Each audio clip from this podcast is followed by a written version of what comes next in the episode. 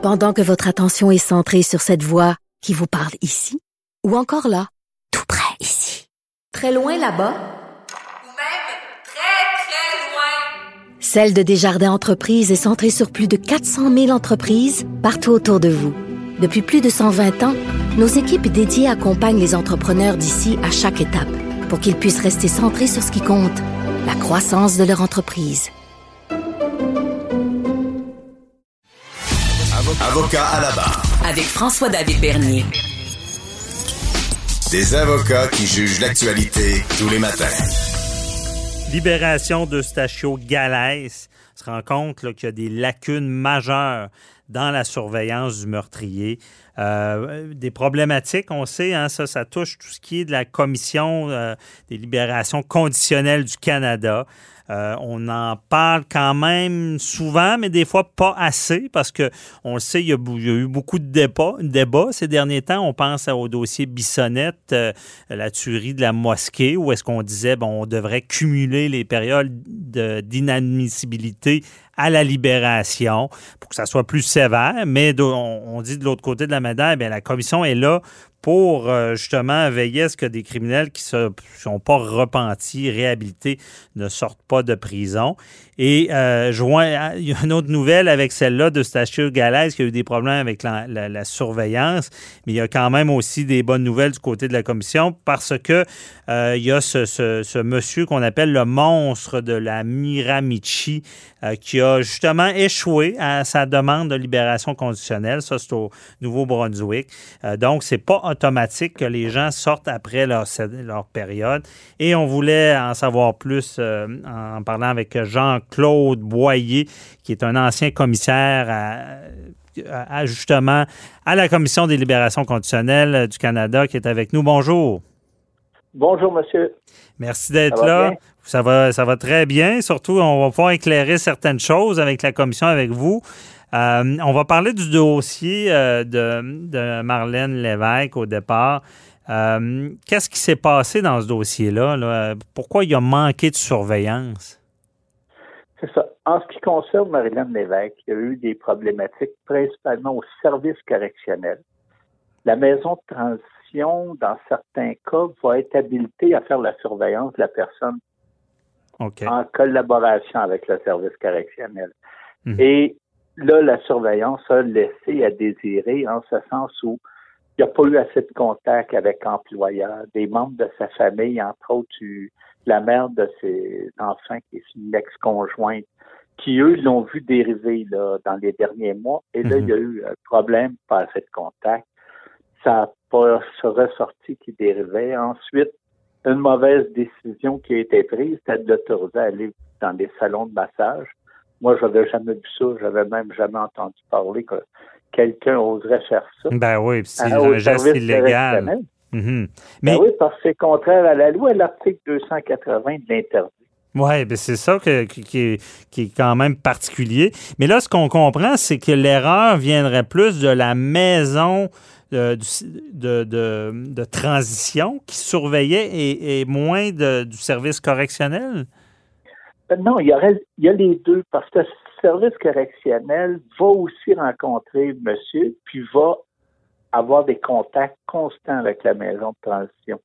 Mais ce qu'on peut dire dans ce cas-là, c'est qu'ils ont peut-être laissé trop de latitude à la maison de transition. Mhm. La maison de transition n'avait pas les outils qu'il fallait pour euh, un gars qui avait des antécédents de violence conjugale parce qu'il a tué une personne femme, qui était une conjointe, mais il y avait déjà aussi euh, commis des voies de fait sur une autre conjointe.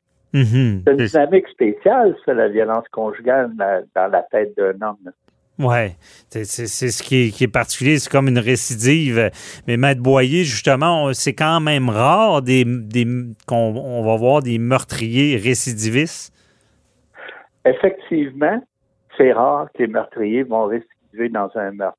On ne parle pas des psychopathes ou sociopathes, c'est rare qu'eux autres sortent, d'ailleurs. Ouais, c'est ça. très exceptionnel. Normalement, c'est parce qu'ils sont en fin de vie. Mm-hmm. Mais euh, c'est des, des, individus qui ne sont pas normalement des, des récidivistes. Et il faut comprendre aussi à la Commission des libérations conditionnelles, ils ont moins de 1% des personnes qui, en maison de transition, vont commettre un crime violent. Ah, OK. Ils vont en commettre, oui. Mais qu'ils vont mettre- commettre un crime violent, ça, c'est ça, c'est rare. C'est rare. Et euh, parce que moi, moi ça m'importe de, de- de- d'éclairer nos auditeurs, les gens là-dessus, parce que la commission des libérations, il y a comme une croyance disant, bon, si quelqu'un est cop d'une prison à vie, mais c'est 25 ans minimum ou 10 ans minimum si c'est un deuxième degré, ou euh, il va sortir à la fin de sa période, donc directement à 25 ans ou à 10 ans. Mais c'est pas vrai, ça. Je veux dire, il, euh, il doit y avoir quand même une étude très, très rigoureuse avant de libérer quelqu'un qui a commis un- le pire crime du code criminel. là. Ah oui, il y a, il y a des études très sérieuses qui sont faites. Le dossier est référé à la commission avant où l'individu, par exemple, peut se faire accorder une sortie avec une escorte. Ça, c'est avec des agents Mhm. de, du service correctionnel. Puis là, on- son comportement va être euh, vérifié à ce moment-là pour différents motifs. Là. Ça peut être familial ou, euh, Mhm. ou de santé, mais on examine. Il y a des règles très strictes il est examiné à travers ces sorties-là très, très surveillées et encadrées avant d'avoir un peu plus de lousse, comme on dit. Mais en même temps, François, il faut comprendre que Mhm. euh, le processus à 25 ans, là, pas là, il sort pas. Il peut sortir avant maison de transition jusqu'à trois ans avant, mais pas parce qu'il a fait 25 ans qu'il sort. Écoutez, j'en ai rencontré un, moi, ça faisait 50 ans qu'il était détenu. OK. Ben, il était pas sortable. D'autres, plus de 30 ans qui étaient détenus, mais on pouvait pas les sortir. Et ça, on fait très attention. Écoutez, moi, j'ai des enfants, j'ai des frères, sœurs, euh, j'ai de la Mhm. famille. Je suis comme tout autre citoyen. euh, je veux pas qu'il arrive quelque chose. Alors, quand je suis commissaire, j'ai non seulement tout mon bagage de formation que la commission me donne, mais avant ça, les évaluations que j'ai eues, mais on fait énormément attention, on est prudent. Mais il arrive des erreurs, puis il y a parfois des lacunes dans la formation. Mhm. Seul rapport de la commission d'enquête parle de lacunes au SCC. Moi, j'en connais euh, aussi à la commission une lacune que je trouve, mais c'est particulier. Si vous voulez, je peux vous en parler. Oui, ben allez-y. Qu'est- Qu'est-ce qui, comme, qu'il y a comme lacune qu'il faudrait corriger? Là? Moi, je suis avocat, j'étais même procureur de la couronne pendant Mhm. euh, près de 25 ans. Et ce que je peux dire, c'est la majorité des commissaires n'ont pas de formation en droit. Et cette formation-là en droit n'est pas donnée aux commissaires. Je parle pas d'un cours de droit, je parle des, des, des, articles qui concernent principalement des violences. Mhm. Ça n'est pas expliqué euh, et il n'y a pas de formation là-dessus. Et vous voyez, les deux commissaires qui ont siégé dans le dossier de M. Galaise en septembre n'avaient pas cette formation euh, en droit-là OK. et ils n'ont pas siégé avec un commissaire qui l'avait. Parce que l'autre point qui, pour moi, a fait défaut au niveau de la commission, c'est d'avoir permis un encadrement des nouveaux commissaires. Écoutez, ces deux commissaires-là, moi, j'ai fait un encadrement pendant plusieurs mois en n'étant plus commissaire. Mhm. Moi, une autre commissaire, on a fait euh, des mois dans. Donc, c'est de laisser décider mais- des, des gens qui manqueraient d'expérience. Oui, et normalement, la pratique était que pour les deux premières années, à peu près, les nouveaux commissaires siégeaient avec d'anciens commissaires. Mhm. Et ça, là, ça prend le réflexe dans une audience.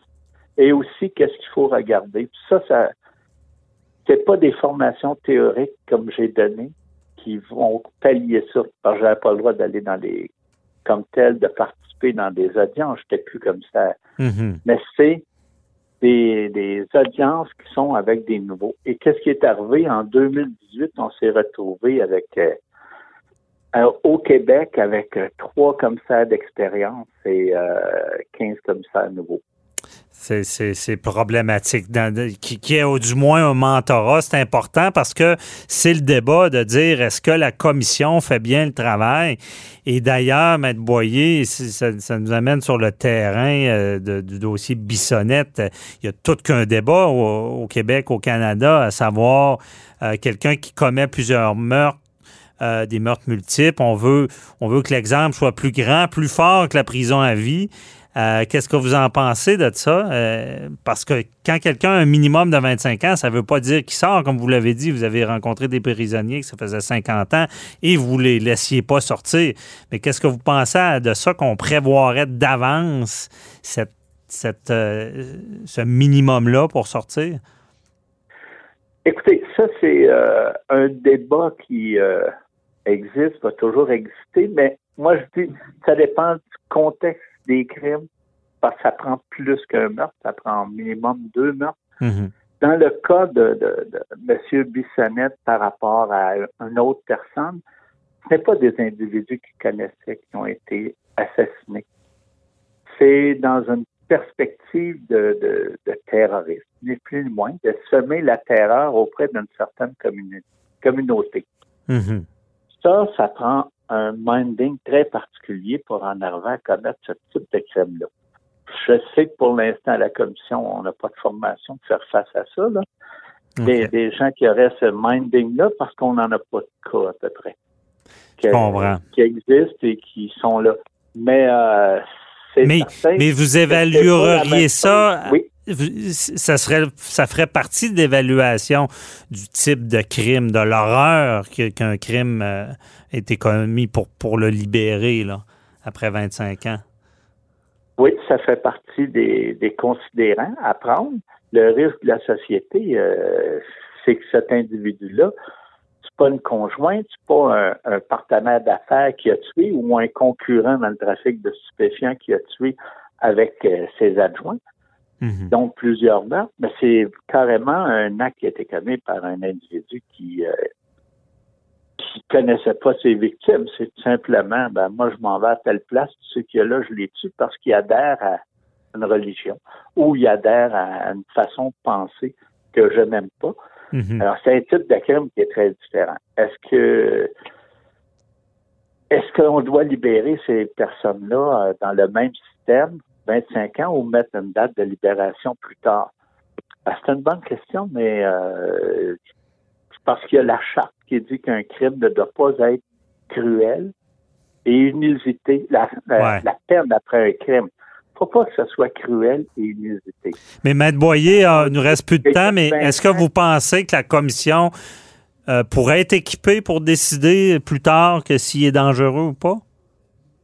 Il va falloir qu'il soit euh, préparé parce que autant les services correctionnels que la commission, c'est particulier là. Mhm, je comprends. Parce que qu'est-ce qu'on a eu là, des cas qu'on a eu que j'ai j'ai eu connaissance, c'est des, par exemple, des adhérents à certaines pratiques, que ce soit des types Proud Boys ou des terroristes euh, musulmans, Mhm. qui vont planifier des crimes.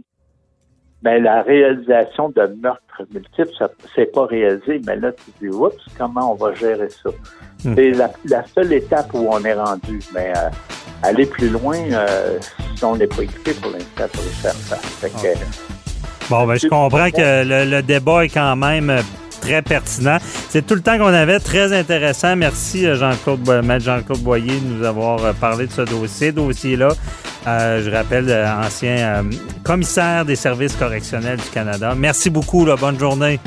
Merci François. Bye bye.